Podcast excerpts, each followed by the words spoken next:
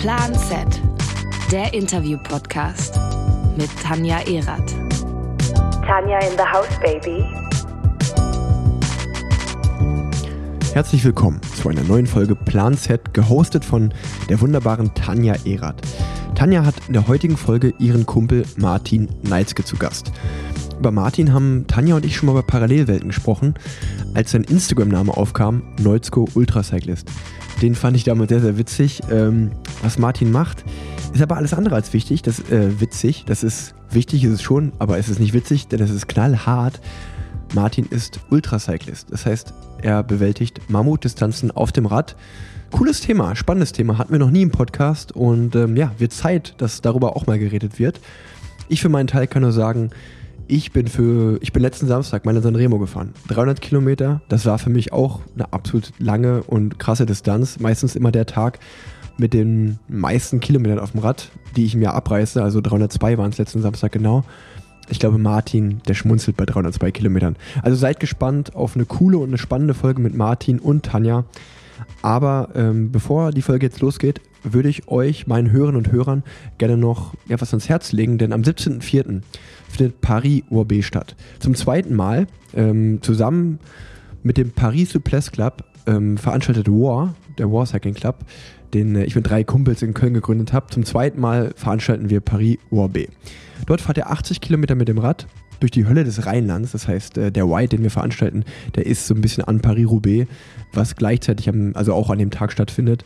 Ähm, den Ride, den wir machen, der ist an das Profirennen angelegt. Das heißt, ihr fahrt auch über Kopfsteinpflaster und danach können, machen wir mit dem Rudel gucken, das Profirennen bei uns im Clubhaus und wir versorgen euch mit Top-Essen, geiles Catering und schöne Getränke. Also wenn ihr Bock auf einen richtig schönen Tag auf dem Rad habt, cooles Cycling-Event, dann solltet ihr euch da anmelden. Letztes Jahr waren die Tickets ziemlich, ziemlich schnell weg.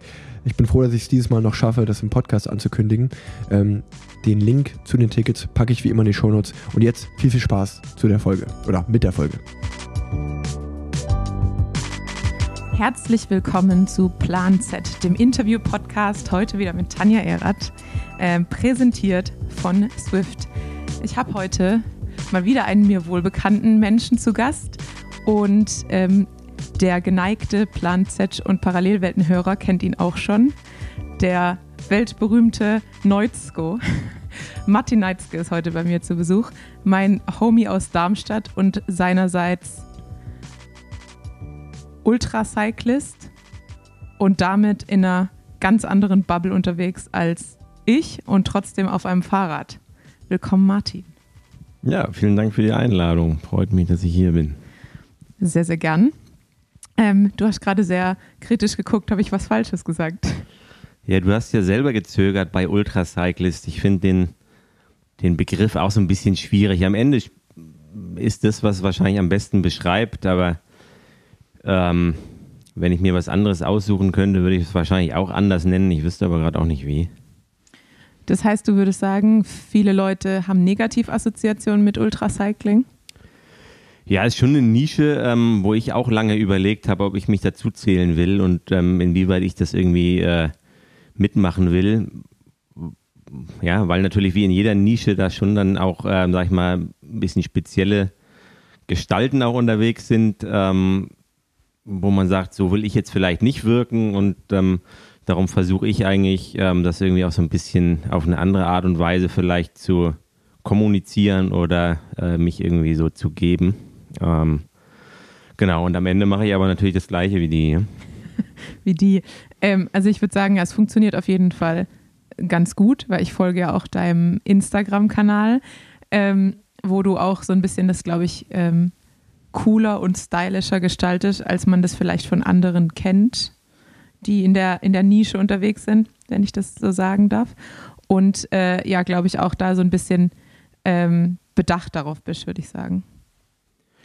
Ja, das war auf jeden Fall der Ansatz, ähm, das irgendwie ein bisschen anders darzustellen, dass es ähm, vielleicht irgendwie ein bisschen normaler aussieht und man nicht ähm, irgendwie um jedes Detail, was man da irgendwie vielleicht am Ende dann macht, irgendwie ein Bohai macht, ähm, dass äh, äh, ja, das alles super wichtig ist, sondern am Ende äh, bin ich auch nur ein ganz normaler Typ, der halt ganz gerne Rad fährt und klar, wenn man dann irgendwie ja irgendwie ein großes Rennen da irgendwie angeht, dann muss man natürlich in der Vorbereitung sich mit ein paar Themen auseinandersetzen und merkt dann vielleicht auch, dass die vielleicht wichtiger sind als, äh, als man denkt und äh, dann beschäftigt man sich natürlich dann trotzdem mit. Ähm, aber an sich haben wir eben probiert, das auf Instagram dann eher so ein bisschen normal darzustellen. Das ist auch gar nicht immer so einfach und es ist auch nicht so einfach, da irgendwie ähm, regelmäßig dann irgendwie halbwegs guten Content irgendwie zu machen, äh, weil es einfach brutal viel Zeit kostet. Also das habe ich auf jeden Fall definitiv unterschätzt. Ähm, und habe ehrlich gesagt auch gedacht, dass es ein bisschen einfacher wird, da irgendwie Reichweite zu kriegen und das irgendwie dann auch zu nutzen, um den ganzen Spaß zu finanzieren. Da bin ich mittlerweile von weg. Das bringt mir, glaube ich, relativ wenig, sondern ist jetzt halt eher ein Kanal für die, die es interessiert, die Bock haben, das irgendwie zu verfolgen, wenn man so ein Projekt da eben angeht und wie man das umsetzt. Du hast jetzt eigentlich schon zwei wichtige Sachen angesprochen. Äh, zum einen hast du gesagt, wir versuchen das. Also beim, beim Ultracycling oder bei den Rennen, die du dann machst oder bei den Projekten, die du angehst, gehört ja auch eigentlich ein ganzes Team dazu. Also das geht ja nicht nur alleine um dich, auch wenn du viele Stunden alleine im Sattel verbringst, aber ähm, das ist ja auf jeden Fall was, was man eigentlich nicht alleine stemmen kann. Ja, das ist, da gibt es ja auch wieder im Ultracycling dann zwei verschiedene Nischen, äh, die auch wieder ganz, ganz Aha. unterschiedlich sind. Ja, es gibt ja einmal das Supported Ultracycling, wie sich das nennt, ähm, wo man eben mit Begleitfahrzeug und Crew unterwegs ist. Ähm, so wie ich das jetzt eben für das anstehende Projekt eben mache, und es gibt eben das Unsupported Ultracycling, ähm, was wirklich ja sehr, sehr gegensätzlich ist. Äh, ja, was mehr, sag ich mal, in die Bikepacking, in die Bikepacking-Richtung geht, wo aber auch, sag ich mal, sportlich wirklich ähm, schon sehr beachtliche äh, Leistungen vollbracht werden. Ähm, da sind so die bekanntesten Sachen irgendwie äh, das Transcontinental Race, ähm, genau, ist in Europa, sag ich mal, das größte. Äh, was vielleicht bekannt ist, wo die, wo die Sieger dann auch irgendwie 400, 450 Kilometer eben äh, unsupported, das heißt ohne, äh, ohne Support von außen eben absolvieren. Ne? Interessant. Wir lernen noch einiges. Ich auch, obwohl wir uns schon häufiger darüber privat unterhalten haben. In Anführungsstrichen privat. Ähm, die zweite Sache, die du erwähnt hast, ist, dass du ja ein ganz normaler Typ bist, der das macht. Ähm, Denke ich zumindest. Ja. Genau, dann, dann das kommt nämlich dazu. Du bist ja nicht, äh, du bist ja kein Profi-Athlet, der nichts anderes macht als Radfahren, sondern ähm, alle Zeit und Kraft, die du da reinsteckst, egal ob es Planung ist, Social Media, wie du erwähnt hast, oder eben auch das Training an sich, läuft ja in deiner Freizeit neben dem Job. Genau. Wie viele Stunden die Woche gehen da neben einer vollen Stelle nochmal drauf? Ja, so grob überschlagen auf jeden Fall nochmal das Gleiche, was ich äh, auf der Arbeit bin. Also ist auf jeden Fall auch nochmal äh, ein 40-Stunden-Job, Training und Orga und Vorbereitung zusammen. Also mindestens. Krass. Das ist, äh, also ich meine, vor allem, weil ich dich ja als äh, Privatmenschen kenne und ja auch weiß, dass du, dass dir deine Freizeit auch wichtig ist und dass du dich auch gerne neben dem Sport noch auslebst. Also du bist ja kein, ich glaube manchmal, wenn man sich, also ich gehe jetzt mal von mir aus, wenn ich mir so den typischen Ultracyclist vorstelle oder auch manchmal so Ultra-Triathleten, dann stelle ich mir halt so einen Typen vor, der kommt von der Arbeit, geht aufs Rad und geht dann ins Bett und am nächsten Tag das Gleiche oder vielleicht auch schon aufs Rad vor der Arbeit. Und bei dir, dich trifft man ja aber auch häufiger mal in einem Etablissement, wo Alkohol fließt. ähm, das heißt, du kennst ja auch nicht nur den Sport. Ähm, wie ich ja weiß, kommst du mit relativ wenig Schlaf aus, ähm, was ja, glaube ich, auch für die Disziplin an sich nicht zu unterschätzen ist. Würdest du sagen, dass dir dein, deine Fähigkeit, mit wenig Schlaf auszukommen, da ermöglicht, deinem Hobby nachzugehen und deine Freizeit zu, zu gestalten? Ja, ich glaube, dass es wahrscheinlich im Rennen dann ähm, wichtiger ist, dass ich da, dass ich das phasenweise mal kann, mit weniger Schlaf auszukommen. Äh, Im Alltag schlafe ich eigentlich schon sehr, sehr gerne und eigentlich auch sehr gerne viel. Ähm, klar, das hat dann, hat dann seine Phasen, ja, dass man irgendwie irgendwo was dann einschränkt. Also im Moment trainiere ich jetzt auch, ich würde mal sagen, dreimal die Woche vor der Arbeit, zumindest eine Stunde auf der Rolle, ähm, um da einfach dann schon eine Einheit äh, wegzuhaben und abends dann vielleicht ein bisschen mehr Luft auch nochmal für andere Sachen zu haben. Ähm, und ansonsten hat er, denke ich, jetzt ja, die Vorbereitung, seitdem ich, sag ich mal, mich da intensiv reinge, reingeschafft habe in das Thema, ist eigentlich die ganze Zeit schon äh, Corona-Zeit gewesen, wo es phasenweise dann ja schon so war, dass man einfach auch andere Sachen nicht machen konnte und sowieso viel zu Hause gesessen hat. Ähm, was dafür auf jeden Fall zuträglich war, äh, um da eben die Umfänge, die im Training nötig sind und die auch in der Vorbereitung dann irgendwie an anderen Themen nötig sind, dann eben umsetzen zu können. Ne? Jetzt hast du gerade was Wichtiges angesprochen, da komme ich gleich nochmal drauf zurück. Aber ich grundsätzlich habe ich schon, glaube ich, mit vielen Leuten über dich gesprochen. Ähm, weil es ja auch was Besonderes ist und weil wir auch in der Zeit, in der ich in Darmstadt gewohnt habe, sehr viel Zeit miteinander verbracht haben. Und wenn ich versuche, Leuten nahezubringen, wer du bist und wie leidensfähig du bist, dann erzähle ich grundsätzlich immer die Giro Franconi-Geschichte. und dann habe ich gedacht, an sich will ich ja auch dem, dem Zuhörer äh, dich und deine Leidensfähigkeit näher bringen. Deshalb erzähl uns doch gerne mal, diese, die Giro Frank, also erklär erstmal, was der Giro Franconi ist und dann erzähl uns doch diese ganz besondere Geschichte von deinem Giro Franconi-Erlebnis. ja, na gut, die können wir kurz erzählen. Ähm, ist ja schon ein paar Jahre her, ist wahrscheinlich schon verjährt.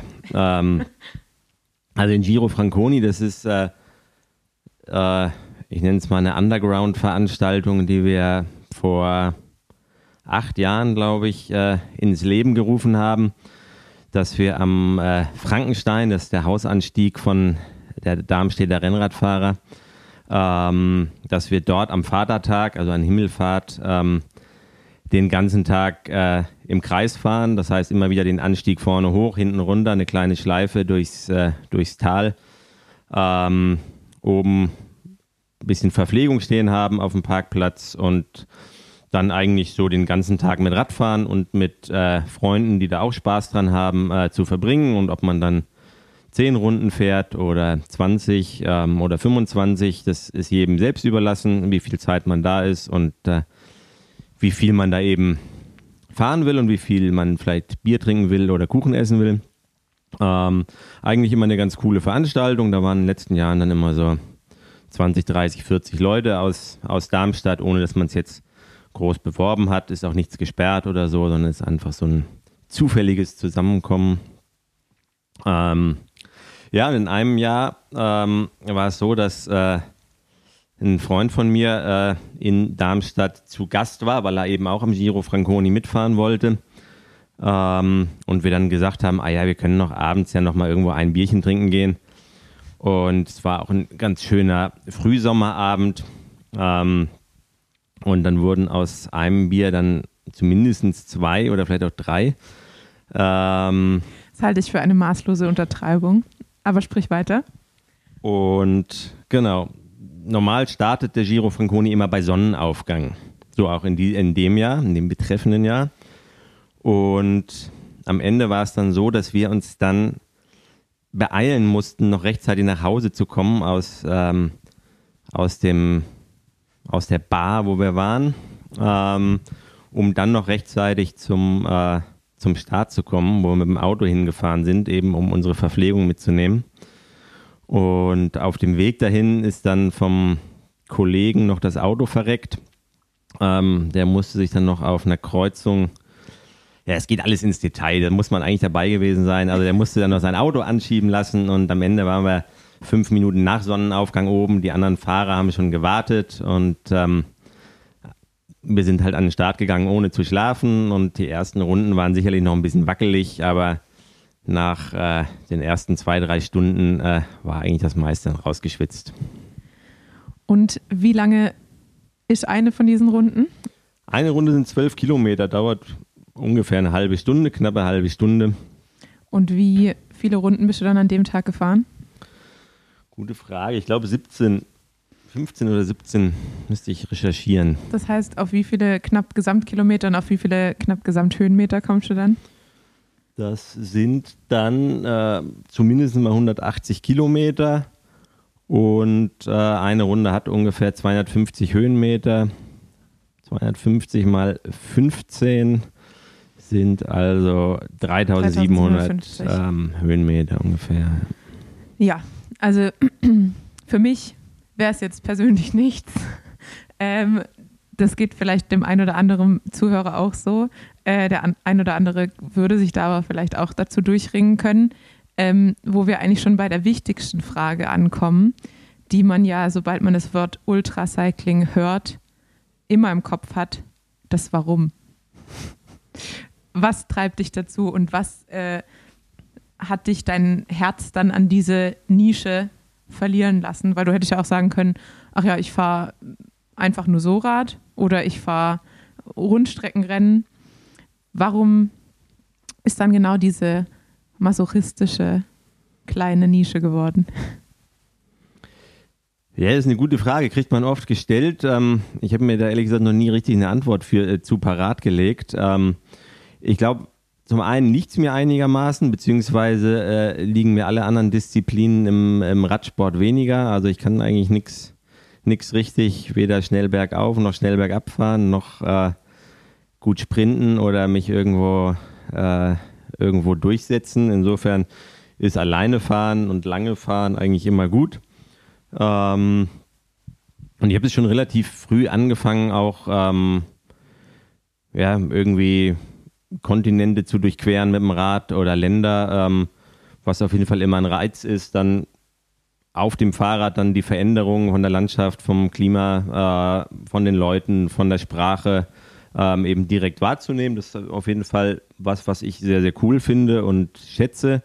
Das hat natürlich jetzt nichts mit dem Sportlichen zu tun. Ähm, aber ja, ist einfach ein Herausforderungsding. Ja? Also so wie andere dann sagen, sie wollen vielleicht mal einen Marathon laufen, kam es dann bei mir irgendwann dazu, dass ich gedacht habe, okay, dann irgendwie äh, Race Across Germany, Race Across America, was es alles gibt. Also ähm, sich da dann so reinzuschaffen und zu gucken, um, was geht und was geht nicht und wofür hat man da irgendwie dann äh, die Kraft und auch den Bock. Geht es dir dann eher darum, dir es selber zu beweisen oder das irgendjemand zu beweisen? Kannst du das ähm, sagen? Ja, am Ende macht man das, glaube ich, eher für sich, ähm, als jetzt da irgendwie, als jetzt irgendwie Anerkennung oder äh, Schulterklopfen von irgendwem äh, zu, be äh, zu bekommen. Ähm, ist es eher was, dass man eben Erfahrungen selber macht, ähm, ja, da irgendwie schon an seine Grenzen geht, auf, verschiedenen, auf verschiedene Art und Weise. Also ähm, ja, Müdigkeit oder sich einfach zu überwinden. Ähm, ja, und das ist, denke ich, auch was, was viele, die Radfahren kennen, dass halt man mit Radfahren schon auch so die Emotionen irgendwie schon relativ gut verstärken kann. Ja? Also irgendwie so, wenn es äh, dir scheiße geht, dann geht es dir richtig scheiße und ähm, genauso schnell kann es aber auch wieder umschlagen und ähm, es geht dann auch wieder gut. Ja? Und äh, ist so, wenn man, sag ich mal, Bergauffahren nicht mag und es ist scheiße, dann ist man irgendwann oben und äh, dann hat es sich in der Regel gelohnt, wenn die Abfahrt irgendwie cool ist. Ne? Das stimmt. Du hast gerade gesagt, du hast schon auf mehreren Kontinenten verrückte Sachen getrieben. Äh, wo warst du denn schon überall?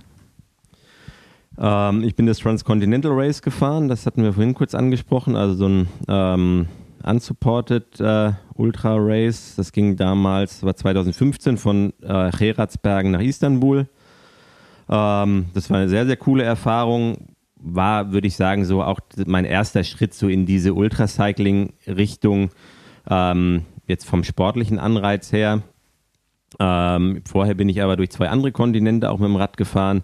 Das waren dann aber so Etappengeschichten, die jetzt sportlich, sag ich mal, von der, von der Tagesbelastung her deutlich weniger anspruchsvoll waren. Das war einmal 2004 äh, bei der Tour d'Afrique. Das ist äh, ein Mountainbike-Rennen ja, oder Expedition, ähm, wie man es nennen will. Also als Rennen fahren es nicht viele. Es gibt eine Zeitwertung. Ähm, genau, es geht von Kairo nach Kapstadt, äh, sind aber eben Tagesetappen von 100, 120 Kilometern.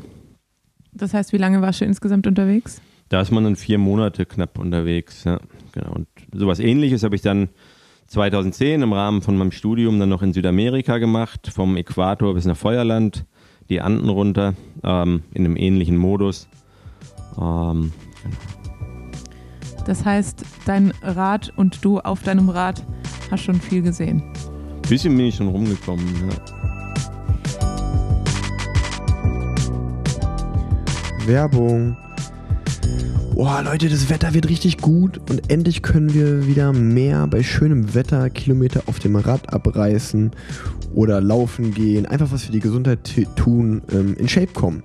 Und ich habe für euch Enduko. Enduko hilft euch beim im Shape kommen. Deswegen ist mein heutiger Partner hier bei Plan Z in der Werbung Enduko. Enduko ist der digitale KI-Coach von und für Ausdauersportlerinnen und Ausdauersportler. Du hast einfach Bock, dein Rad- oder Lauftraining strukturiert auf ein neues Level zu bringen und willst jetzt vielleicht nicht unbedingt 100 Euro oder so für einen Personal Trainer ausgeben, dann solltest du dir auf jeden Fall mal Enduko anschauen. Die KI-App für individuelle Trainingsplanung im Ausdauersport. Mit oder ohne Trainingshistorie holt dich Enduko einfach da ab, wo du aktuell stehst und plant dir die gesamte Saison hin zu deinem persönlichen Ziel. Während der Saison passt der smarte Algorithmus den Plan für dich 24-7 auf deine Bedürfnisse ab. Also einfach für jeden von euch da draußen die perfekte Hilfe, um sich jetzt vielleicht ein sportliches Ziel vorzunehmen, sich auf was vorzubereiten. Und ähm, ich kann euch das sehr, sehr empfehlen und ich bin sehr froh, euch zu sagen, dass ihr die App zwei Wochen kostenlos testen könnt. Überzeuge dich nämlich selbst, teste die App ganz einfach jetzt zwei Wochen kostenlos unter enduku.app slash rig. Das würde ich euch wirklich, ja, probiert es einfach mal aus. Ähm, ich finde die App super. Ich packe euch das auch wie immer in die Shownotes. Könnt ihr mal draufklicken, dann werdet ihr direkt zum App-Download weitergeleitet. enduko.app slash rig. Werbung Ende. Kommen wir mal eigentlich direkt zu deinem Projekt dieses Jahr. Du hast gerade eben schon gesagt, Covid hat äh, dazu geführt, dass du mehr Zeit hattest, Planungen zu machen und vielleicht auch mehr Zeit für Training. Aber grundsätzlich hat Corona ja auch dazu geführt, dass du deine Pläne ein bisschen verschieben musstest. Du hast dich nämlich für das Race Across America qualifiziert und dann wurde aufgrund von Corona wurden die Ausgaben verschoben, beziehungsweise es waren keine Europäer erstmal zugelassen, die nach Amerika reisen durften. Habe ich das noch richtig im Kopf? Genau, eigentlich war der Plan 2021 beim äh, Race Across America zu starten. Da hatte ich mich ungefähr ein Jahr vorher ähm, für entschieden, das zu machen, also als Corona eigentlich schon lief. Das war witzigerweise eigentlich am ersten Tag ähm, nach dem ersten Lockdown, als die Außengastronomie wieder aufgemacht hat. Und dann saßen wir mit ein paar Leuten bei einer Flasche Wein in der Sonne und ähm, dann habe ich gedacht, ach, eigentlich kann man es mal probieren, sich in einem Jahr darauf vorzubereiten. Ähm, und hat natürlich man hat natürlich geglaubt, dass innerhalb äh, das, de, des Jahres äh, dann Corona irgendwie durch ist und das alles kein Thema mehr wird. Ähm, das äh, wissen wir jetzt, dass es anders war. Ja. Ähm, genau, und dann haben wir, hatte ich dann schon ein bisschen Motivationsloch dann nach der Absage, ähm, weil wir eben einfach keine Einreisegenehmigungen bekommen haben. Weil es jetzt natürlich auch kein Profisport ist. Also ich meine, so Profiveranstaltungen wie jetzt irgendwie Ironman-Rennen für die Profis oder ja, auch äh, andere Profisportveranstaltungen haben ja auch in den USA stattgefunden. Ähm, jetzt ist man natürlich da bei so einem Race Across America nicht unbedingt in so einer Bubble an einem Ort, sondern reist mit einer Crew von zehn Leuten einmal quer durchs Land. Das ist natürlich auch äh, pandemie-technisch da vielleicht eher ein bisschen schwierig. Ja. Ähm, insofern ist das auch nachvollziehbar ähm, und war am Ende eigentlich auch keine große Überraschung, weil die ganze Zeit, während ich mich darauf vorbereitet habe, es nie eine Einreisegenehmigung gab. Die gibt es jetzt ähm, wieder seit äh, November, glaube ich, letzten Jahres. Das heißt, aktuell sieht alles, ähm, sieht alles gut aus ähm, und die Vorbereitung ist auch wieder, wieder in Gange. Dann gib uns doch noch mal ein paar Eckdaten zu, zum Race Across America. Wie lang? Was sind deine Pläne? Und wann steht das Ganze an? Und wie viel Vorbereitung bis dahin steht noch auf deinem Blatt Papier? Ja, so Race Across America kennen wahrscheinlich viele vom, vom Namen zumindest oder wissen, dass es das gibt. Ähm, ist wahrscheinlich so das älteste Ultracycling-Rennen. Ähm, gibt es, glaube ich, seit 1982. Ähm, haben halt irgendein paar Bekloppte gesagt, sie fahren da jetzt einmal quer durchs, äh, quer durchs Land. Mittlerweile ist es relativ institutionalisiert, so zumindest in der Szene. Ähm, gibt auch Teams, die an den Start gehen als Staffel. Ähm, dadurch wird das Ganze natürlich noch ein bisschen größer. Ähm, das Rennen selbst geht von der Westküste an die Ostküste, ähm, sind knapp 5000 Kilometer und das Zeitlimit sind zwölf Tage. Easy. Ja, hoffentlich. Und ähm, wie steht es um die Vorbereitung? Also wie viel Planung steht noch an oder ist durch die, sag ich mal, Verschiebung um ein Jahr ähm, ist eigentlich relativ alles schon in trockenen Tüchern? Nee, in trockenen Tüchern ist da noch nicht alles und äh, man muss auch ehrlich sein, wenn es letztes Jahr dann äh, zu dem Zeitpunkt, wo wir es abgesagt haben, ungefähr drei Wochen vorher, wo wir dann gesagt haben, okay, wir geben die Hoffnung auf, dass es mit der Einreise noch klappt. Wenn es dann mit einmal gehießen hätte, wir können einreisen und es geht los, dann wären wir schon schön in Schwierigkeiten gekommen. Ähm, insofern war die Vorbereitung jetzt noch nicht so, dass wir einfach jetzt nur alles aus der Schublade holen mussten. Ähm, auch meine Crew hat sich nochmal ähm, sehr geändert. Also hat sich ungefähr die Hälfte ähm, der Crewmitglieder ähm, hat nochmal durchgetauscht. Ähm, aber sind auf jeden Fall alles gute Leute, die da irgendwie auch Bock drauf haben und sich da engagieren. Und ähm, ja, wir gucken, dass wir da jede Woche ein Stück weiterkommen. Ne? Ähm, wie viel Zeit habt ihr noch bis zum Rennen jetzt? Wir haben noch ähm, knapp drei Monate. Also Rennstart ist am 14. Juni. Ich fliege äh, zehn Tage vorher rüber, um mich da ein bisschen zu akklimatisieren, ähm, weil man da irgendwie direkt am nach einem oder nach einem halben Tag direkt in die Mojave-Wüste fährt und äh, da ist es ratsam, sich an die Temperaturen da vorher schon mal ein bisschen, mal ein bisschen reinzuschnuppern. Wenn man aus Hessen kommt. Ähm, apropos aus Hessen kommen, was ich noch ganz vergessen habe, was ich eigentlich ins Intro einbauen wollte, aber wie gesagt, immer noch kein Profi und immer noch nervös hier, sobald ich den, den Rekordknopf äh, drücke. Martin ist natürlich auch standesgemäß von äh, Darmstadt nach Köln gefahren heute Morgen. Ähm, sitzt jetzt hier ein bisschen angenockt, sieht aus, aber trotzdem noch relativ entspannt für 225 Kilometer. Ähm, 245. Entschuldigung, Entschuldigung. Ähm, aber, es, aber es waren ursprünglich 225 geplant, oder? Ich, noch, ich dachte, den Strava-Link, den du mir geschickt hast, da waren 225 drauf. Aber dann habe ich es falsch im Kopf. Ich dachte, du hättest dich verfahren.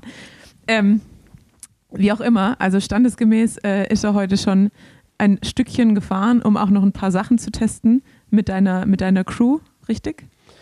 Ja, genau. Wir haben jetzt, äh, ich hatte ein Begleitauto dabei, was an zwei, drei Stellen dann stand, ähm, weil wir da jetzt ein paar Sachen so wie Live-Tracking und äh, äh, ja, so ein Ernährungstracking, was wir da machen, eben ein bisschen getestet haben. Da muss man dann, ist dann immer praktisch, dann so äh, Tage dann dafür auch zu nutzen. Ne? Weil mit dem Rad zurückfahren wollte ich dann heute Abend auch nicht mehr. Muss ja morgen früh wieder arbeiten. Genau, das ist eben die Sache, gell? Wenn man nämlich einen normalen Job hat, nicht wie ich, dann äh, muss man Montagmorgens eben auch wieder auf der Matte stehen. Aber da hast du schon ein gutes äh, Stichwort mir gegeben, nämlich Ernährung. Ähm, ich meine, ich kenne, also ich kann überhaupt nicht sagen, dass ich es annähernd kenne, aber ähm, bei Etappenrennen hat man ja auch manchmal so das Gefühl, man kann und will gar nicht so viel essen, wie man essen muss. Und das ist ja, sag ich mal, nicht annähernd ähm, der Rahmen, in dem du dich bewegst. Wie sieht denn deine ideale Ernährung aus ähm, und, und wie bringst du dich dazu, die Menge an Kalorien zu dir zu nehmen, die du wahrscheinlich zu, zu dir nehmen musst? Ähm, ja, indem ich mich da nicht auf irgendwie eine, eine Sache irgendwie festlege. Also ich gehe da sage jetzt irgendwie nicht, ich ernähre mich nur flüssig oder nur mit äh, immer dem gleichen Riegel oder irgendwas anderem, sondern möglichst vielseitig, ähm, dass man irgendwie nicht den Sachen überdrüssig wird, sondern einfach guckt, dass man da irgendwie einfach möglichst viele Kalorien reinkriegt. Das Gute ist ja, dass man in der Intensität, in der ich da unterwegs bin, ähm, auch einen sehr, sehr großen Teil an, ähm, aus, äh, aus dem Fettstoffwechsel äh, generieren kann ähm, das heißt, man kann schon auch mit einem relativ großen Energiedefizit da unterwegs sein. Ähm, trotzdem muss man natürlich einfach gucken, dass man immer was nachwirft. Ne? Das heißt, wie viel Kalorien planst du so an einem Tag zu dir zu nehmen oder wie viel Gramm Kohlenhydrate? Ähm, ja, also ich habe ungefähr einen Verbrauch von 10.000 bis 12.000 Kalorien an einem Tag. Ähm, und da muss man irgendwie gucken, dass man schaut, dass man irgendwie so in den Bereich von zwei Drittel ähm, von dem Verbrauch eben, dass man den aufnimmt. Ähm, kann man dann mal ungefähr auf 20 Stunden Fahrzeit vielleicht runterrechnen. Ähm, dann rechnet sich es einigermaßen einfach. Ähm, ja, und dann über Kohlenhydrate, das ist natürlich irgendwo ein bisschen limitiert, ist vor allem darin limitiert, was man dann eben verträgt, irgendwie das, was der Magen mitmacht. Ähm, und da geht es auf jeden Fall einfacher, wenn man eben auch mal irgendwie einen, äh, das viel zitierte Käsebrot irgendwie isst, ähm, was dann auf jeden Fall besser ist als äh, noch eine Banane oder noch ein Energiegel oder, oder so. Ähm, dass man eben auch aus Fetten da eben äh, Kalorien zieht, äh, zieht und äh, aus irgendwelchen Getränken, die dann immer ein bisschen einfacher reingehen. Das heißt, hältst du dann auch mal an für ein Essen oder versuchst du dich hauptsächlich auf dem Rad zu verpflegen? Ja, ich werde schon jeden Tag irgendwie auf jeden Fall zwei oder dreimal irgendwie 10 bis 30 Minuten ähm, Pause machen, in denen ich Klamotten wechsle, vielleicht zur Toilette irgendwie gehe, ähm, ein bisschen massiert werde und da isst man natürlich dann parallel auch Sachen, die man auf dem Rad dann vielleicht nicht essen könnte. Ähm, genau. Und dann natürlich, wenn man Schlafpausen macht, dann ähm, haut man sich da vorher natürlich auch noch was rein. Ja, weil äh, jetzt komme ich nämlich auch zu der Frage, die mich jetzt in der Vorbereitung beziehungsweise vor allem im Gedanken machen über unser heutiges Thema so vor allem beschäftigt hat. Ich man merkt ja dann immer, je mehr Gedanken man sich drüber macht, desto mehr Fragen kommen irgendwie auf. Dann habe ich ja schon mal gemerkt, gemerkt, so, wie, also wie machst du deine Zeitplanung? Wie planst du, planst du vorab, ich fahre so und so lang und leg mich dann hin? Oder schaust du, wie lange du durchhältst? Oder wie ist, die, wie ist der Zeithorizont, den du dir da setzt? Ähm, ja, also wir sprechen jetzt dann über das Race Across America, eben über die 10 bis 12 Tage, die man unterwegs ist. Da werden wir es so machen, dass ich am Anfang da relativ defensiv ähm, rangehe. Das heißt, dass wir die, für die ersten vier Nächte, ja, die erste Nacht werden wir durchfahren, weil der Start am Nachmittag ist. Aber für die darauf folgenden vier Nächte werden wir ähm, das einigermaßen festlegen, an welchen Stellen bzw. zu welcher Zeit geschlafen wird ähm, um da eben dann vor allem die äußeren Schwierigkeiten, ähm, die Wüste hatte ich schon angesprochen, ähm, oder eben danach auch die Rocky Mountains ein bisschen zu berücksichtigen, weil es da natürlich Sachen gibt, die besser funktionieren und schlechter. ist jetzt zum Beispiel so, in der Wüste sollte man jetzt nicht ähm, unbedingt äh, tagsüber fahren und nachts schlafen, das wäre jetzt eher blöd, sondern ja. da muss man dann eher gucken, dass man die Schlafpause eben auf den Tag legt und irgendwie im klimatisierten Wohnmobil ähm, liegt um da eben ein bisschen aus der Hitze rauszukommen. In den Rockies ist dann genau andersrum. Ja? Also dass man, da muss man eher gucken, dass man die langen Abfahrten vielleicht nicht im Dunkeln und äh, irgendwie am Limit von der Müdigkeit dann irgendwie absolviert, ähm, sondern die eher im Hellen macht, nachdem man irgendwie einigermaßen frisch ist.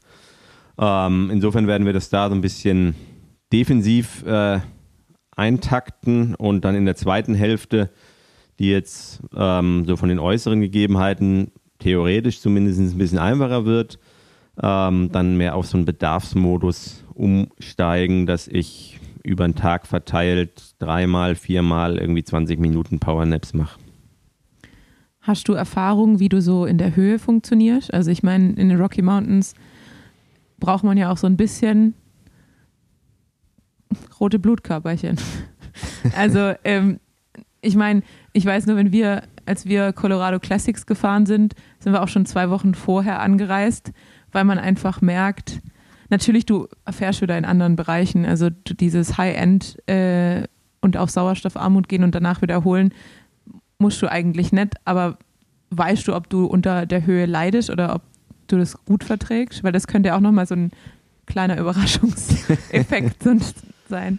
Ja, also zumindest habe ich schon mal einige Zeit in der Höhe verbracht, als wir da in Südamerika unterwegs waren. Gibt es ja das Altiplano, da waren wir, glaube ich, mal fünf Wochen am Stück auf über dreieinhalbtausend Metern. Ähm, also auch nachts und also durchgehend. Ähm, natürlich merkt man das, gibt dann schon mal Momente, wo man auch irgendwie nachts merkt, dass vielleicht nicht ganz so viel Luft da ist, wie man es gerne hätte. Ähm, Genau, aber da werden wir jetzt gucken, dass wir eben die Schlafpausen dann vielleicht nicht auf 3000 Metern machen, sodass dann der, ja. der wenige Schlaf, den man hat, dann wenigstens äh, maximal ähm, erholsam ist. Das heißt, du planst am Tag so knapp 8.000 bis 10.000 Kalorien und vier Stunden Schlaf. Habe ich das richtig verstanden? Ähm, genau, also auch Kalorienaufnahmen tendenziell eher wahrscheinlich acht als ähm, ja, sieben bis acht. Ähm, und am Anfang vier Stunden Schlaf, am Ende eher weniger Schlaf. Weil am Ende wird es ja einfacher. ja, absolut. So stelle ich mir das auch vor. Ähm, wie motiviert man sich da dafür? Also, ich meine, ich bei dem bloßen Gedanken daran merke ich schon, wie in, in mir Panik aufkommt. Ähm, wie bereitest du dich da auch mental drauf vor? Weil ich glaube, das ist ja mit auch die größte Herausforderung neben dem körperlichen, ähm, weil wahrscheinlich du dich irgendwann so in einen Modus reinfährst, wo der Körper dann halt funktioniert, aber gleichzeitig hat man ja extrem viel Zeit zu denken. Zum einen, was denkst du und wie bereitest du dich mental darauf vor, dass das passieren wird, was dann passiert? Ähm, ja, denken tut man eigentlich währenddessen relativ wenig, auf jeden Fall nicht besonders, nicht besonders weit. Eigentlich beschäftigt man sich nur damit, was in den nächsten zehn Kilometern passiert, wenn man abbiegen muss, ähm, wo vielleicht das Begleitauto wieder steht. Ähm, genau, also relativ äh, beschränkt vom, vom, vom Horizont. Ähm, ja, und klar ist es so, dass man jetzt so von der, von der Psyche her sich eher jetzt irgendwie die, die schwierigen Momente da irgendwie so ein bisschen visualisiert und irgendwie guckt, wie wird sich das anfühlen und ähm, wie kann man dann damit umgehen, dass man da irgendwie das im Kopf schon mal durchgegangen ist.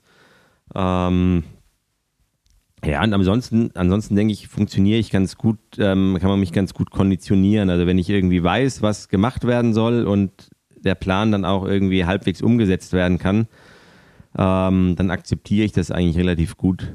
Ähm, problematisch wird es dann eher, wenn, wenn man sich dann irgendwie vielleicht mit der Crew nicht einig ist, wann Pause gemacht wird oder ob man jetzt doch noch weiterfährt. Und ähm, wenn man sich da jetzt irgendwie dann darauf eingestellt hat, dass irgendwie nach 20 Stunden die Pause ist und dann heißt es aber, nee, wir müssen noch weiter, ist besser, wenn wir jetzt noch weiterfahren, du kannst doch noch und so. Und wenn man sich dann aber schon darauf eingestellt hat, dass dann Pause gemacht wird, dann ähm, ist natürlich schwieriger, als wenn man von vornherein weiß, dass man 25 Stunden fährt, bevor die Pause ist. Das heißt, du bist auch nicht der, der das Zepter in der Hand hat, sondern das ist dann Martina?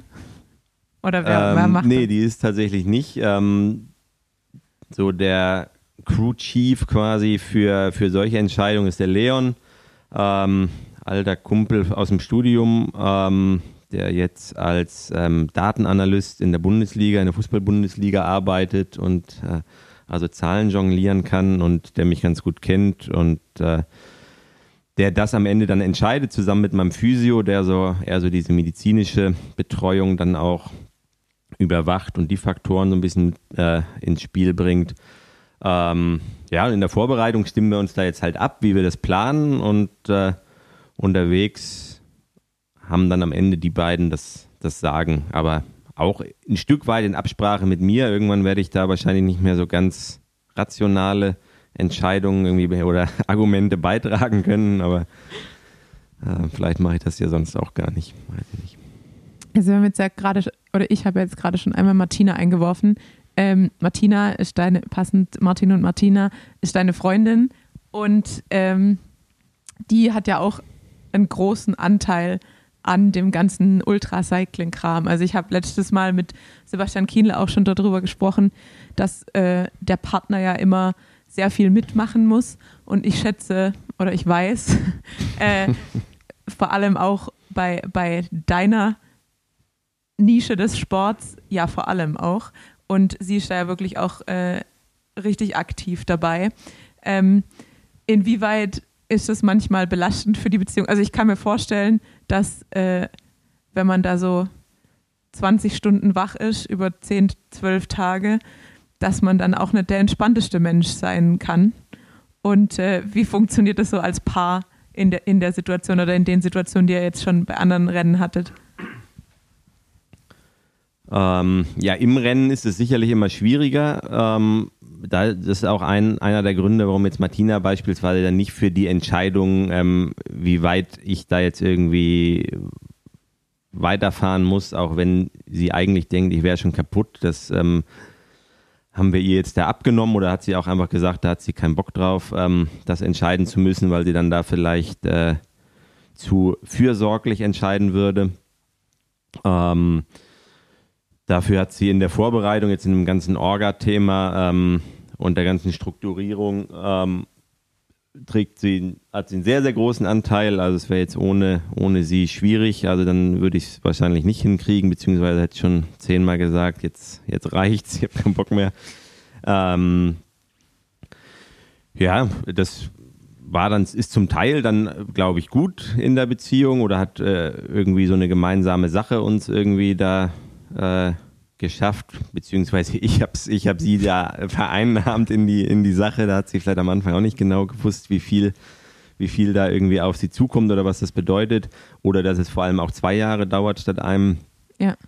Ähm, ja, aber ich hatte es vorhin schon mal angesprochen, dass da so diese Pandemiezeit, vor allem so der Lockdown im Winter 2021, ähm, wo ja wirklich ein paar Monate ja gar nichts irgendwie ging und man eigentlich jeden Abend nur zu Hause gehockt hat. Ähm, da war es dann auch ein Stück weit, glaube ich, gut für uns, dass wir dann damit eine Sache hatten, äh, mit denen wir da, mit der wir uns da auseinandersetzen konnten und uns da dann nicht irgendwie auf den Sack gegangen sind. Martina hat auch die ganze Zeit im Homeoffice gearbeitet in der Zeit und dann war es abends vielleicht dann auch gut, dann da irgendwie nochmal andere Themen zu haben. Ähm, genau. Dann sind wir schon beim Ausblick.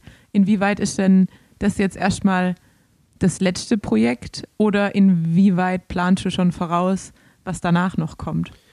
Also meine Planungen gehen äh, ziemlich genau bis zum 30. Juni. Dann ähm, geht der Rückflug oder landet der Rückflug in Frankfurt und ähm, was ich dann danach mache, ob man dann irgendwie sagt, das war so geil, das will ich nochmal machen oder ähm, ob man sich andere Sachen sucht, äh, das kann ich jetzt überhaupt nicht sagen.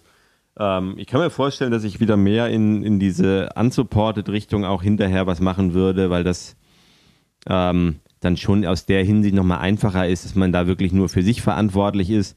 Das merke ich jetzt auch so in der Vorbereitung oder vor allem auch im letzten Jahr, als es dann um die Absage ging, dass das eben nicht nur eine Entscheidung für sich selbst ist, sondern auch äh, für, für zehn andere Leute, ja. die da mit dranhängen und die da viel Zeit investiert haben, ähm, die da Erwartungen haben oder die äh, mir am Ende die Entscheidung auf jeden Fall überlassen.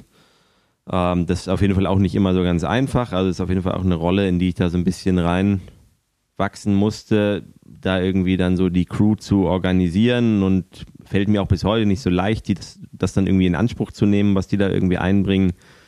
Ähm, genau.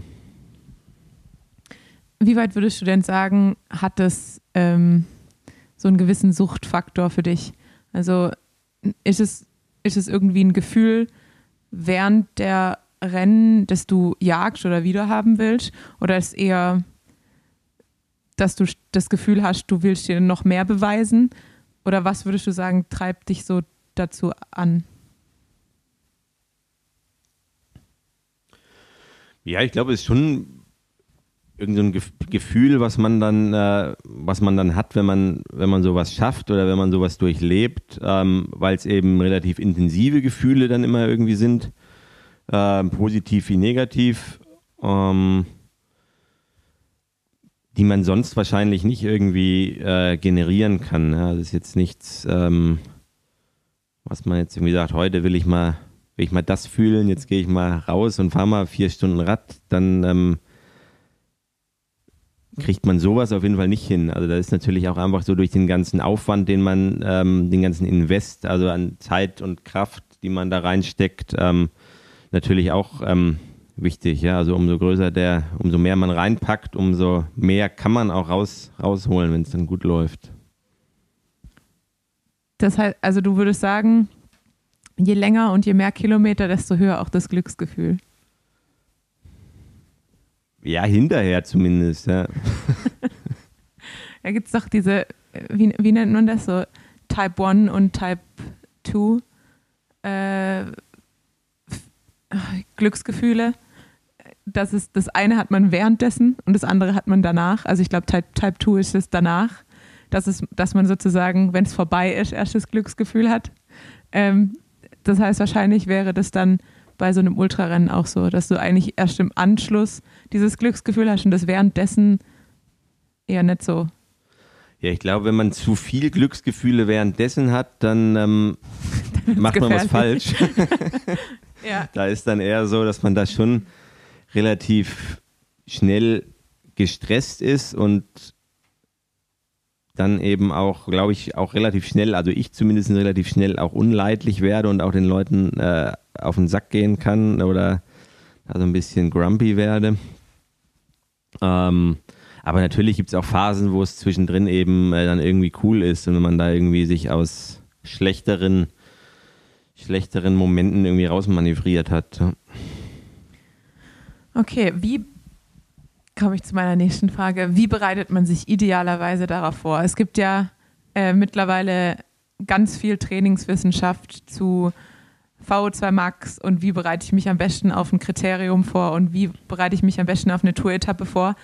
Aber ähm, dadurch, dass es so ein Nischensport ist, gibt es ja wahrscheinlich keinen kein, so einen guten Fahrplan, wie man sich genau auf Schlafentzug vorbereitet, wie man sich auf wechselnde äußere Gegebenheiten vorbereitet, wie man das alles plant. Ähm, das heißt, was, wie machst du das? Also wie machst du deinen eigenen Plan? Macht jemand deinen Plan? Ähm, planst du über Monate von Woche zu Woche?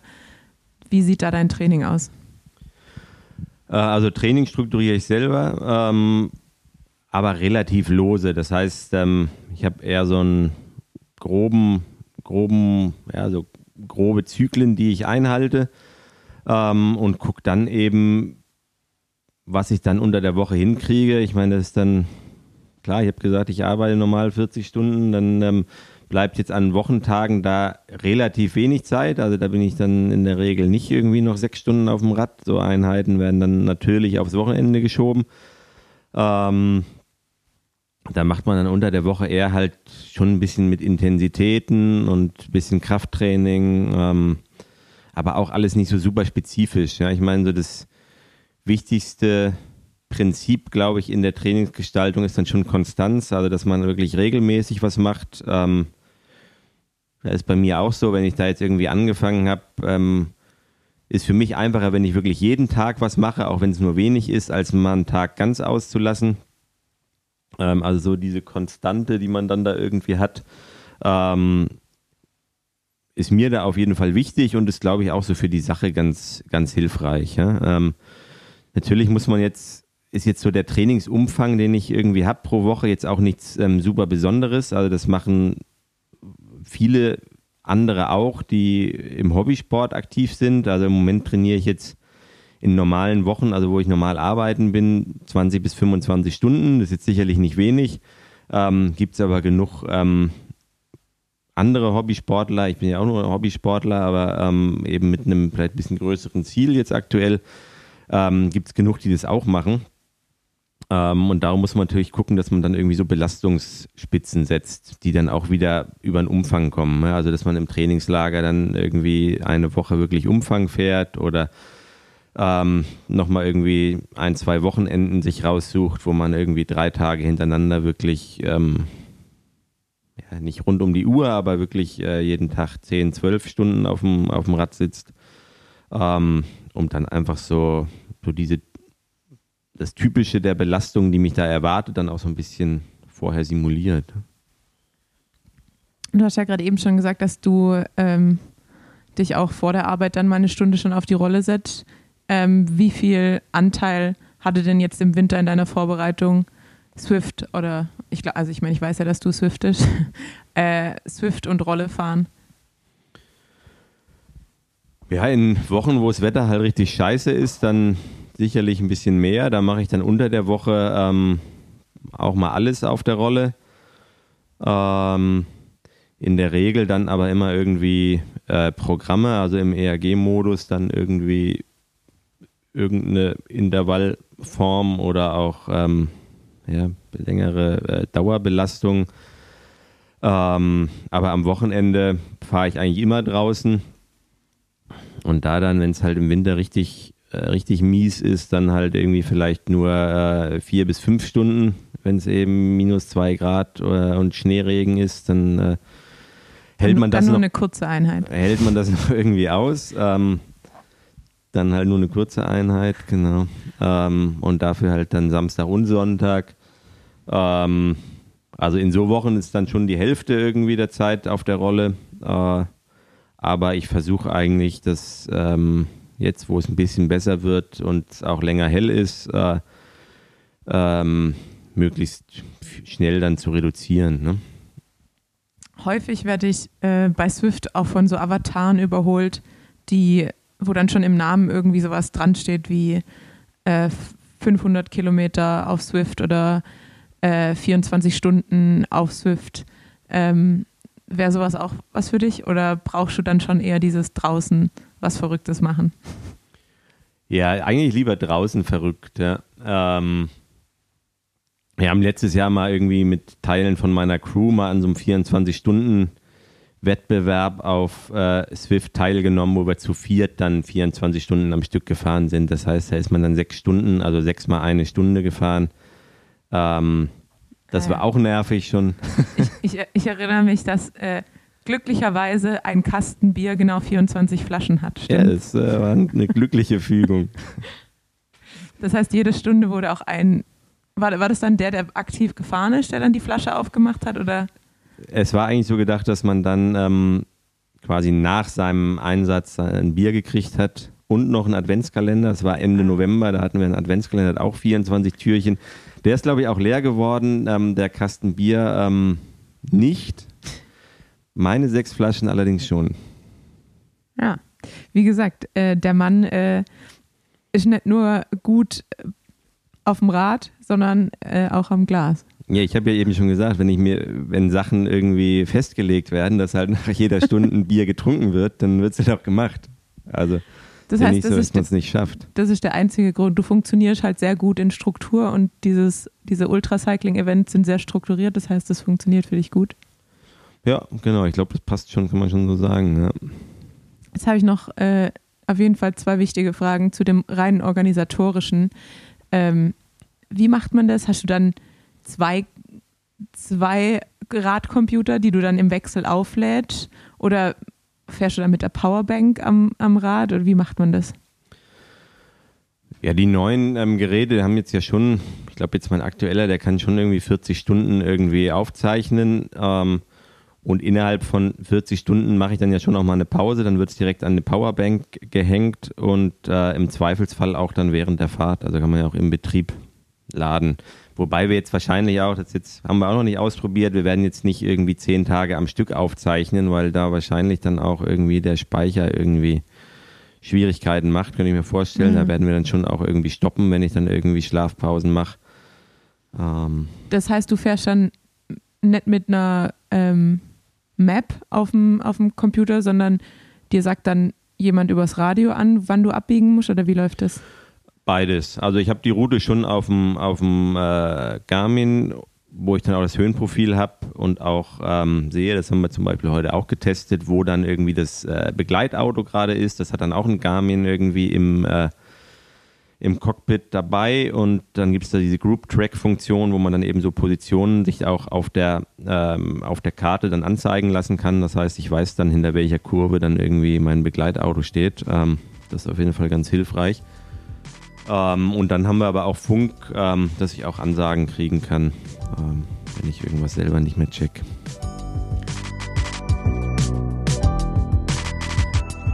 Werbung.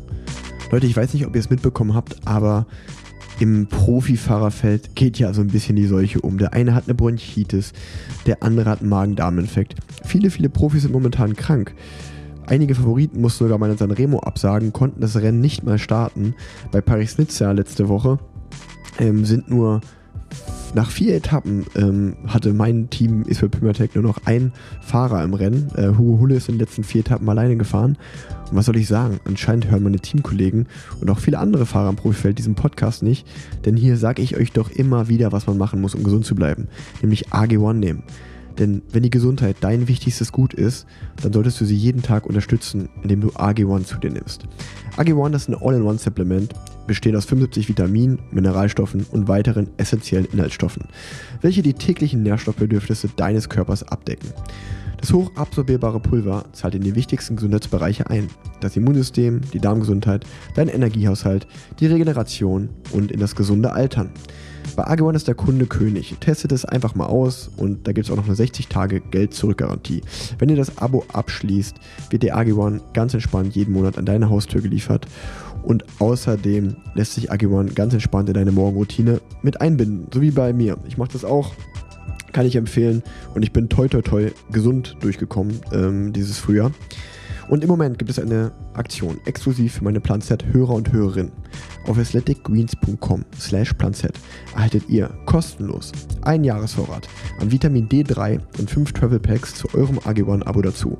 Ich sag's nochmal, athleticgreens.com slash planset. Werbung Ende.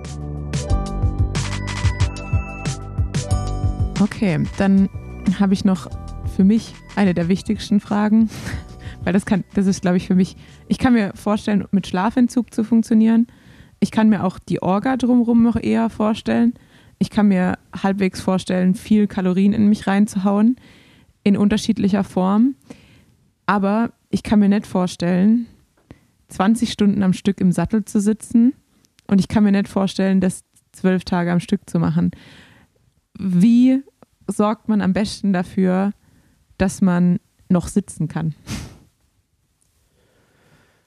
Ja, das ist auch kein, aber jetzt auch kein Geheimnis, was ich da irgendwie anwende, sondern es ist halt ähm, eine gute Hose, ein gewohnter Sattel, Sitzcreme, Hygiene. Und regelmäßig Klamotten wechseln. Hosen wechseln, ja, alle, also zwei, dreimal am Tag. Umso mehr man schwitzt oder umso mehr Feuchtigkeit in der, im Polster irgendwie ist, äh, umso öfter wechseln.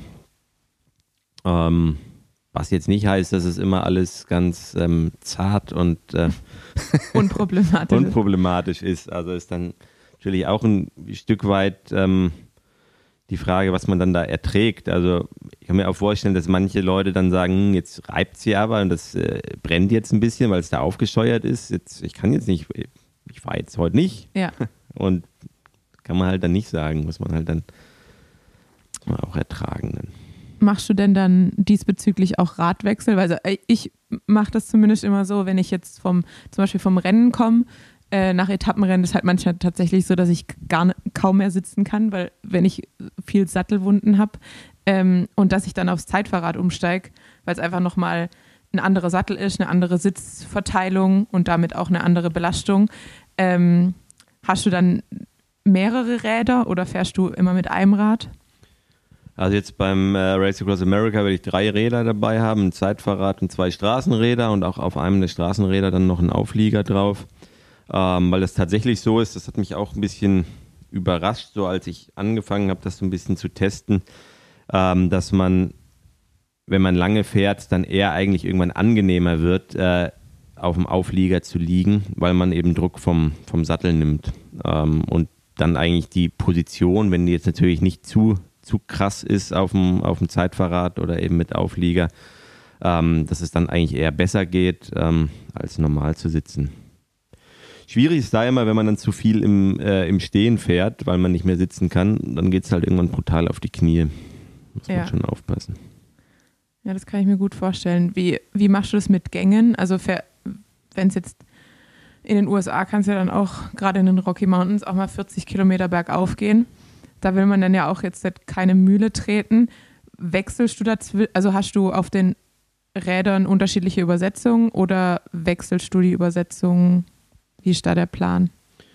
Ähm, gibt beide Möglichkeiten. Also ähm, jetzt gerade noch dran, das Material nochmal zu wechseln, beziehungsweise so Material ähm, zu organisieren, dass ähm, das komplett untereinander kompatibel ist, äh, was jetzt bei meinen aktuellen Rädern leider nicht der Fall ist. Ähm, da haben wir gedacht, das wäre jetzt schon eine Erleichterung, wenn man einfach weniger Ersatzteile vorhalten muss und man eben jeden Laufradsatz auch ins andere Rad stecken kann. Dann kann man da natürlich mit entsprechenden Kassetten äh, äh, genug Variabilität irgendwie schaffen. Aber du fährst ja eh gern eher niederfrequent, oder? Geht hat eigentlich. Das, ich glaube, so, so krass ist, glaube ich, nicht. Also. Ich würde dich schon auf so eine 80er bis 85er Frequenz würde ich dich einschätzen. Ja, wahrscheinlich ist 85 wahrscheinlich so der, Der Schnitt, ja. Fast, fast Bahnfahrer. Ähm, ich kann dir noch einen Tipp geben, vielleicht, ich, ich, weiß, ich weiß gar nicht, ob ich dir den schon mal gegeben habe, aber das ist auch an alle Hörer, die unter Sattelwunden leiden. Also ich, wenn ich zu einem Etappenrennen fahre, dann packe ich mir immer jetzt Blasenpflaster ein. Am besten die guten, teuren Blasenpflaster, weil die auch gut halten. Und die kann man dann perfekt auf Sattelwunden. Die Sattelwunde heilt schneller zu. Und man kann theoretisch, außer es bewegt, also wenn, wenn sich dann irgendwie aufrollt, das Pflaster, dann hat man ein richtiges Problem. Aber deshalb auch die guten kaufen. Ähm, weil wenn das Pflaster dann auch gut sitzt, nimmt es auch ein bisschen den Druck weg. Also das ist immer noch so die, für mich die Backup-Option. Ähm, wenn es richtig schlimm wird, dann Compete-Blasenpflaster drauf.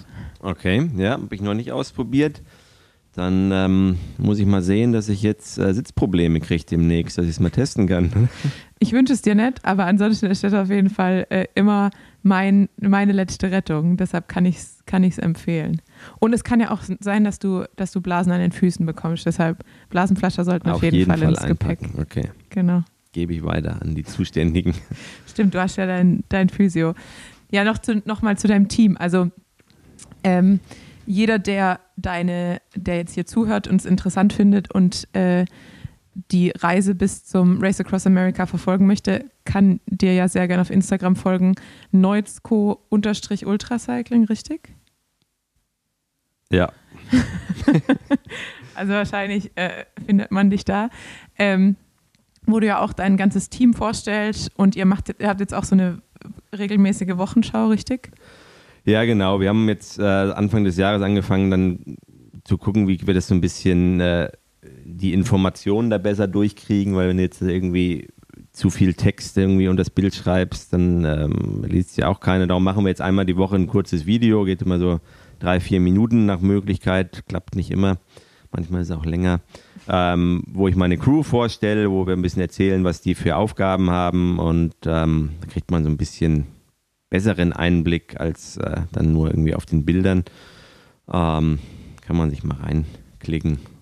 Und da kann man dann auch dein Rennen verfolgen? Hast du dann auch jemanden dabei, der das während des Rennens pflegt oder wie ist da der Plan? Ja, genau. Also die Mia ist auch mit äh, in der Crew äh, extra oder hauptsächlich für die Social Media, ähm, um da dann auch äh, während dem Rennen, dann wird es auch irgendwie mal live äh, schalten geben, werden wir irgendwie eine feste Uhrzeit vorlegen, äh, festlegen, dass ähm, das irgendwie für die Europäer dann einigermaßen passt. Ähm, und sonst halt Bilder und, und Stories natürlich auch. Ja.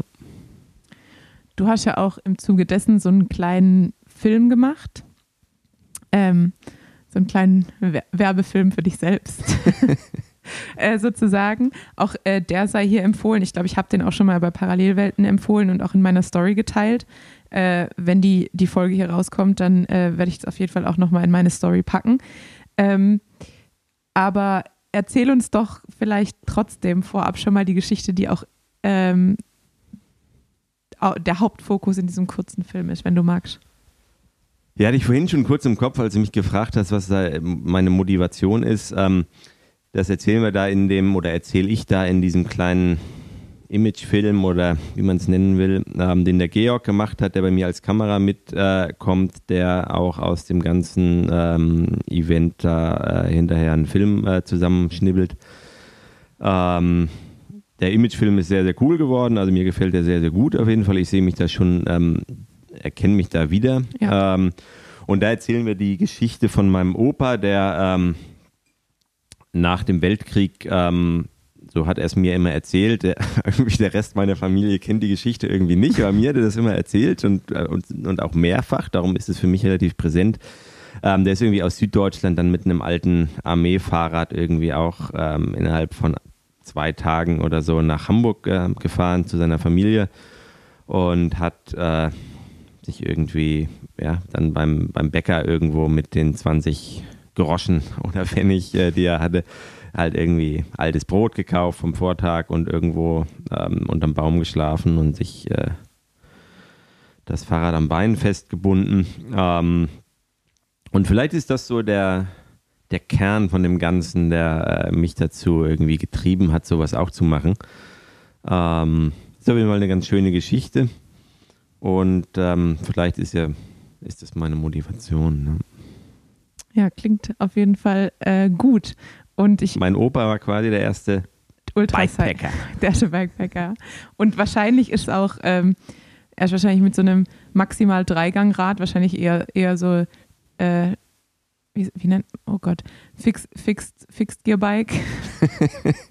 ähm, wahrscheinlich dann äh, von Süddeutschland nach Hamburg gefahren. Das heißt, für, für dich wird es auf jeden Fall schon mal komfortabler als für, für deinen Opa. Ja, im Und- Moment ähm, ist eigentlich die Idee, dann mit Schaltung zu fahren. Ja, genau. Mit Schaltung und, und äh, mehr als 20 Pfennig. Ja. Sehr Ein gut. bisschen mehr. Ähm, du hast noch so ein bisschen, äh, wir haben ja vorab schon mal gesprochen, noch so eine Herzensangelegenheit mitgebracht, über die du auch sprechen wolltest. Ähm, erzähl uns doch noch was dazu. Mir. Ja, wir haben ähm, jetzt natürlich mit dieser ganzen Vorbereitung und so ist dann natürlich alles sehr ähm, irgendwie so auf das Inhaltliche immer fokussiert und auf, auf mich und so. Und dann ähm, haben wir jetzt auch ähm, uns dazu entschieden, dass wir auch irgendwie ein bisschen in die Charity-Richtung was machen wollen, um die Aufmerksamkeit, die man vielleicht dann dafür hat oder ähm, bekommt, ähm, dann auch ein bisschen zu nutzen und äh, für eine gute Sache was ähm, ja, irgendwie was zurückgeben zu können mit eurer Hilfe. Ähm, und da werden wir mit Plan International, ähm, das ist eine Kinderhilfsorganisation, während dem RAM eine Spendenaktion machen äh, zum Thema Mangelernährung, weil ähm, die natürlich da bei mir einmal vorliegt, aber in dem Fall sind die Spenden nicht für mich, sondern für äh, ein Projekt äh, in Kambodscha, ähm, um da insbesondere eben für ähm, Kinder ein Leben zu ermöglichen, ähm, was eben jetzt nicht daran hängt, ob man da jetzt eben vernünftige Nahrung bekommt. Ähm, die Projekte sind dann immer mehr Hilfe zur Selbsthilfe, also dass da eben ähm, ja, Unterstützung gegeben wird für, für Landbau und ähm, eben in der Richtung auch äh, Bildungsmaßnahmen dann vermittelt werden. Ähm, würde mich freuen, wenn da einige sich ähm, für begeistern können und dann während dem RAM da auch unterstützen. Ähm, parallel dazu haben jetzt sowohl ich als auch meine Crew schon ähm, eine Patenschaft ähm, für ein ähm, Patenkind von Plan International äh, übernommen, äh, ja, wo dann eben die Gemeinschaft oder die Herkunft von dem, von dem jeweiligen Kind dann ähm, unseren Spenden unterstützt wird, äh, um da eben dann Bildungseinrichtungen und äh, Maßnahmen zur Gleichberechtigung äh, etc. dann eben zu fördern. Und äh, wie ich gesehen habe, sind ja auch jetzt gerade sehr aktiv äh, für die Ukraine und für Kinder in der Ukraine sich einzusetzen. Das heißt, jeder, der vielleicht noch was sucht, wo er sein Geld hinspenden kann und noch nicht fündig geworden ist, kann sich ja einmal äh, Plan International anschauen und ähm, für die gute Sache Geld rausschicken. Ähm, dann, wenn noch, wenn schon mal das Wort Geld äh, gefallen ist, dann frage ich doch mal, was ist so der finanzielle Horizont, der ähm, bei so einem Rennen auf dich zukommt? Weil wir haben jetzt schon von ganz vielen Crewmitgliedern, von ganz viel Essen, ähm, von Benzin, was natürlich aktuell auch nicht zu unterschätzen ist, ähm, selbst in Amerika. Ähm, was für, ein, für eine Hausnummer ist da an der ganzen Sache dran? Ähm, ja, ist auf jeden Fall ein Thema, was relativ ähm, viel äh, Raum eingenommen hat, vor allem am Anfang. Also was so das Nadelöhr war, das quasi zu ähm, hinzubekommen. Also habe ich immer als größere Schwierigkeit gesehen, das irgendwie in irgendeiner Form zu finanzieren, weil ich das natürlich ähm, weder selbst finanzieren äh, kann noch ähm, auch komplett selbst finanzieren will. Ähm, da haben wir aber einige ähm, coole Partner gefunden, die das äh, Projekt unterstützen, die ähm, ja, da eben in der Finanzierung eben äh, dabei sind. Äh, als gesamtes Budget haben wir ungefähr, ähm, so schätzen wir, was am Ende dann alles dabei rauskommt. Wie teuer der Sprit dann ist, wissen wir jetzt auch noch nicht. Ähm, ungefähr 35.000 Euro. Jo. Für, Äh, für zehn Tage Spaß. Das ist äh, ordentlich was. Damit kann man wahrscheinlich auch schon so ähm, drei, drei Fahrerinnen im, im Frauenpeloton für wahrscheinlich drei bis vier Fahrerinnen im Frauenpeloton für ein Jahr bezahlen. Dann schätzungsweise. Also es ist auf jeden Fall nicht nur ähm, kilometertechnisch, sondern auch finanziell auf jeden Fall ein Mammutprojekt. Ja, auf jeden Fall. Und ich glaube, das ist auch für, ähm, für viele äh, das größere Nadelöhr, die jetzt theoretisch Bock hätten, sowas zu machen oder das Abschreckendere. Ähm, und so war es für mich auch eigentlich, ähm, bis ich dann irgendwann mal gesagt habe, so jetzt ähm, probiere ich es halt mal, das irgendwie hinzukriegen. Ähm, ja, weil mehr Radfahren, mehr trainieren, das äh, kann sich jeder irgendwie vorstellen, aber ähm, woher das Geld dann äh, kommt, äh, ist ja immer noch die zweite Frage. Ja, das stimmt. Das stimmt. Ähm, falls du noch äh, Trainingsmöglichkeiten suchst und auch mal wieder mit mir zusammenfahren willst, obwohl wir jetzt in unterschiedlichen Städten wohnen, äh, gibt es aktuell die Tour de Vatopia auf Swift. Das heißt, wir könnten uns mal wieder ähm, verabreden. Ich bin nämlich gerade daran, die letzten die letzten Punkte und Experience Points für meinen Level 50 zu sammeln. Ich habe ich hab noch vor diesem Monat das Level 50 zu knacken. Das heißt, ähm, falls wir uns äh, mal wieder für eine lange Ausfahrt verabreden, dann wahrscheinlich nicht in Real Life, sondern auf Swift. Ah ja, klar, können wir machen. Weil ich, also ich glaube, wenn ich so ein 200er mit dir abreiße auf der Rolle, dann sollte ich die, das Level 50 auf jeden Fall knacken. Oh, das wird mir auch einiges, um einiges nach vorne bringen. Ich glaube, ich bin Level 26 oder 27. Ja, gut. Dann, äh, dann wird es Zeit. Dann hast, dann hast du wieder ein Ziel, das du dir setzen kannst, nämlich mein, mein Level einzuholen. Ja. Mit, mit Zielen scheint es ja ganz gut zu funktionieren. Ja, ah ja, wenn du sagst, es muss gefahren werden, dann, Dann, dann du auf jeden dann Fall. wird es gefahren. Ah, du kannst ja ein, ja, es ist ein Meetup erstellen und dann geht's los. So wird's gemacht. Ähm, ja, Martin, vielen Dank, dass du hier warst. Vielen Dank, dass du meiner Meetup-Anfrage für den Podcast gefolgt bist und dir auch noch die lange Strecke von, von Darmstadt nach Köln äh, in die Beine gestrampelt hast. Ähm, ich wünsche dir schon mal viel Erfolg fürs Race Across America, obwohl ich mir sicher bin, wir werden dazwischen noch häufiger das Vergnügen haben, sei es virtuell oder in, in Persona. Ähm, ansonsten, wie ihr wahrscheinlich jetzt in diesem kurzen Podcast hören konntet, Martin, guter Mann, Neuzko, bester Mann. Ähm, Martin ist auf jeden Fall eine sehr treue Seele, auf die man sich immer verlassen kann. Ich merke tatsächlich jedes Mal, wenn ich einen Podcast-Gast hier habe, egal ob es Mieke ist, die sich um mich kümmert im Krankenhaus, wenn ich mir den Rücken breche, oder du, der mit mir äh, in einer Hauruck-Aktion äh, meinen Umzug von Darmstadt nach Köln gestaltet hat, als Zwei-Mann-Aktion, beziehungsweise ein Mann, ein Frau. Ähm, ich habe wirklich gute Leute um mich rum, die gleichzeitig aber noch irgendwie äh, verrückte Sachen machen oder ähm, interessante Sachen, dass ich sie gleichzeitig noch in Podcasts einladen kann. Also ich scheine mich mit den richtigen Leuten zu umgeben. Da sagt er nichts dazu. Das wär, Eigenlob Lob stinkt. Äh, und Gut, der Umzug, das war jetzt ja wirklich. Ähm, Ja, gut, aber mit links haben wir das gemacht. ja, alleine wäre ich aber aufgeschmissen gewesen, vor allem nachdem ich mich direkt am Anfang ausgeschlossen habe. Ja, das war eigentlich die größte Hürde, aber die habe ich nicht, nicht lösen können. Ja, das stimmt. Ich weiß gar nicht. Ach so, ja, doch, der Mitbewohner kam dann noch.